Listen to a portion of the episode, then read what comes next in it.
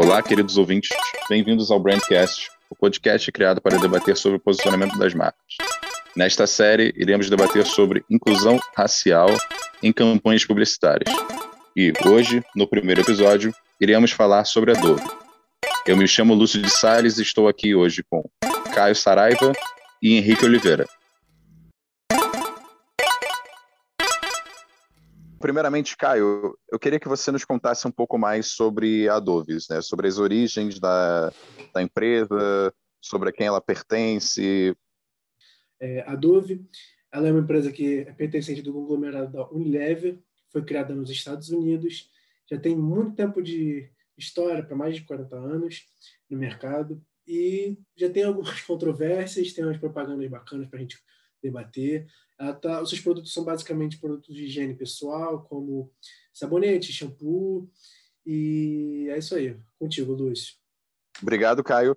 É, Henrique, a gente sabe que normalmente produtos de beleza e produtos de higiene pessoal são usualmente muito ligados a padrões de beleza. A Dove é uma marca que se caracteriza por fazer campanhas que quebram esses padrões. Eita! Então, Lúcio, Caio e todos que estão nos ouvindo, é um prazer estar aqui com vocês. É, e a Dove, ela sempre foi uma empresa que estava preocupada com a questão da proteção da pele. Né? A gente pode ver, pelo menos ao meu ver, muito da minha, do meu imaginário da Dove, é, campanhas que falam sobre a proteção, né? O, a, a, linha de sabonetes com pH baixo, que não, não, não prejudicam a pele, mas hidratam. Né? Então, é uma questão muito mais de beleza nesse sentido. Mas a partir de 2011, 2012, a partir de uma pesquisa que eles fizeram, eles constataram que 66% das pessoas elas entendem que a beleza ela tem um padrão, um padrão até inalcançável, podemos dizer assim. E aí a Dove ela percebeu com esse tipo, com essa análise, com o resultado dessa pesquisa, ela chegou à conclusão de que é, precisava reconstruir, aproveitar essa oportunidade para mostrar para as pessoas que a beleza ela ela não tem um padrão, mas a beleza ela está presente em todo um, cada todos têm uma certa beleza.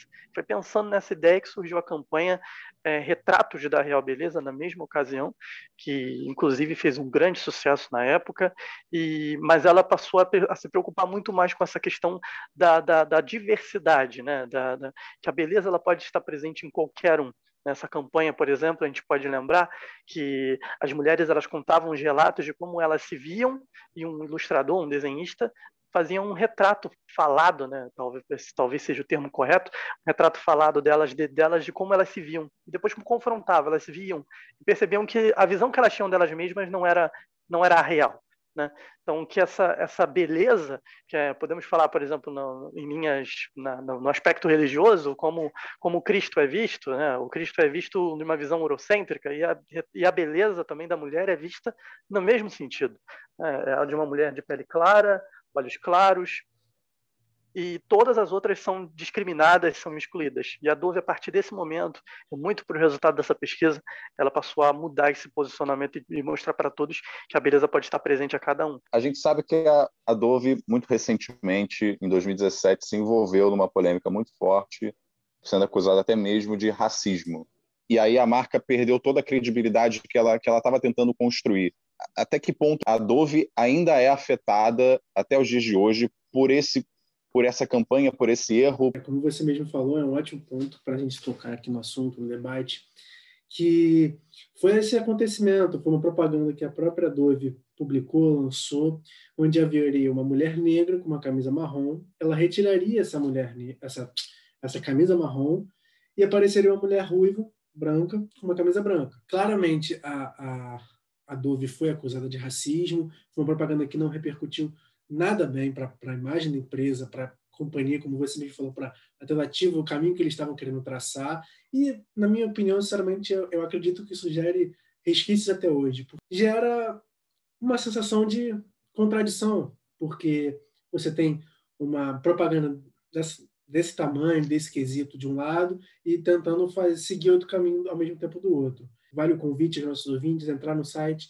é, entrar na internet, entrar no Google para buscar visualizar a, a própria publicidade da, da, empresa, que é a própria, a empresa Dove, veio a se desculpar depois, falando que foi uma, uma, uma propaganda equivocada, algo que gerou resquícios até hoje.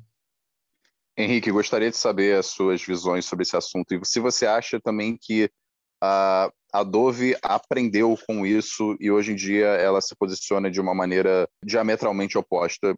Então, Lúcio, eu não acredito que a Dove ela ela venha a ser demonizada toda a sua trajetória nessa campanha, desse novo posicionamento, por conta de dois episódios isolados. Eu falo dois e eu te explico por quê. O primeiro episódio foi antes até mesmo dessa campanha. Eu acredito que talvez esse episódio ele possa ser um ensaio para o povo perceber, nossa, nós precisamos acordar, nós precisamos entender a nova realidade do mercado. E foi depois desse episódio de 2011 que surgiu esse novo posicionamento da Retratos da Real Beleza, que foi uma campanha, mas a Real Beleza, o conceito de Real Beleza, trabalhado daí para frente em todas as campanhas. O que eu interpreto nisso, diante da resposta deles, é que houve um, pode ter havido sim um ruído na produção daquela campanha. A ideia inicial era de um jeito, mas no, no, no, no caminho daquilo ali, entre, o produto, entre a agência de publicidade, na construção daquela peça, possa ter esse tipo de ruído que no, na recepção do público foi visto de uma maneira negativa. Eles não, não conseguiram trazer é, o conceito da maneira certa, eles não conseguiram corresponder da maneira certa. Eu acho que é muito positivo para a empresa toda a trajetória que ela tem feita. Esse caso isolado, ele não pode ser visto para prejudicar toda a trajetória, todo o trabalho que ela tem feito nesse sentido. Tanto é que é, mais para frente, ela continua com esse posicionamento de diversidade. Recentemente também, se não me falha a memória, em 2018, ela investiu num filme que fala sobre diversidade, aceitação do próprio cabelo. Era uma animação infantil. Ela patrocinou o filme. Então a Dove ela tem estado presente nessa, em todos os modos que ela pode estar nesse sentido. Então eu acho que as pessoas já devem ter percebido isso e não visto a marca de uma maneira negativa. Mas aí, aí eu pergunto para o Caio, o que, que você acha? Você acha que nesse caso vale mais o, o intuito da campanha ou o resultado que ela gera? Parando para observar, eu acredito que a Dove tenha aprendido com o seu erro. E, e observando nessa própria pergunta que você fez, eu acho que o resultado tem que ser bem observado para não gerar esse tipo de questão, porque o meio e a mensagem são coisas diferentes. Às vezes, o meio que você quer transmitir uma mensagem pode ser algo diferente para a pessoa que vai receber essa mensagem. Então, eu acho importante entender esse, esse conceito, essa questão de resultado, que para transmitir uma mensagem é, certeira e não ocorrer esse tipo de equívoco. Ótimo. Bom, então, para fechar, como palavras finais, eu gostaria de perguntar aos dois: como vocês veem os atuais esforços da Dove para se posicionar de maneira positiva nesse debate da inclusão racial em campanhas publicitárias? Então, Lúcio, eu acho assim que a preocupação da Dove de entender a nova realidade do mercado, estamos falando de um período em que existe a nova classe média, nós falamos de um período em que as questões, as bandeiras identitárias, elas estavam cada vez mais fortes. Então a Dove, ela não, eu não acredito assim que ela, que ela, ela, ela quis surfar nessa onda, mas não foi de uma maneira pejorativa tão somente é, para se aproveitar do movimento. Ela entendeu a realidade da causa, ela entendeu aquele momento, por meio tanto que foi essa, esse novo posicionamento surgiu a partir de uma pesquisa e a partir disso que ela construiu seu novo posicionamento para entender essa nova realidade. Claro que ela viu uma oportunidade de mercado é, em atingir novos públicos se ela é, se, se, se ela tivesse esse posicionamento. Eu acho que isso é natural. Mas mais do que isso, é muito positiva essa atitude dela de querer fazer parte dessa, dessa situação, de querer é, se posicionar dessa maneira e quebrar com tantos estereótipos que nós temos até os dias de hoje, né? Se essa visão da mulher eurocêntrica, uma, da beleza ser eurocêntrica, mas para uma beleza mais plural. Acho isso muito positivo e faz bem não só para a marca, mas também para todas as pessoas que recebem essa marca, visto que faz bem a autoestima. Elas, elas encontram a realidade, não uma realidade construída pela mídia.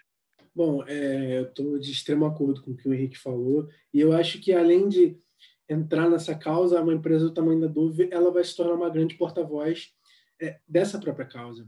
Então, ela estando extremamente ativa com relação a, todos os tipos de beleza, é, mencionando isso para o mundo, abraçando, acho extremamente importante, o que mostra realmente que eles aprenderam com, com, com talvez os equívocos do passado.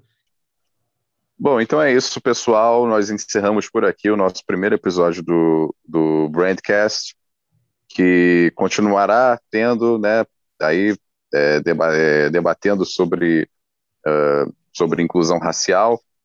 É, e no segundo episódio, o tema será a L'Oréal, ok? Então é isso, quero agradecer novamente a presença do Henrique, a presença do Caio, Foi e um agradeço também a você, nosso ouvinte querido. Um abraço a todos.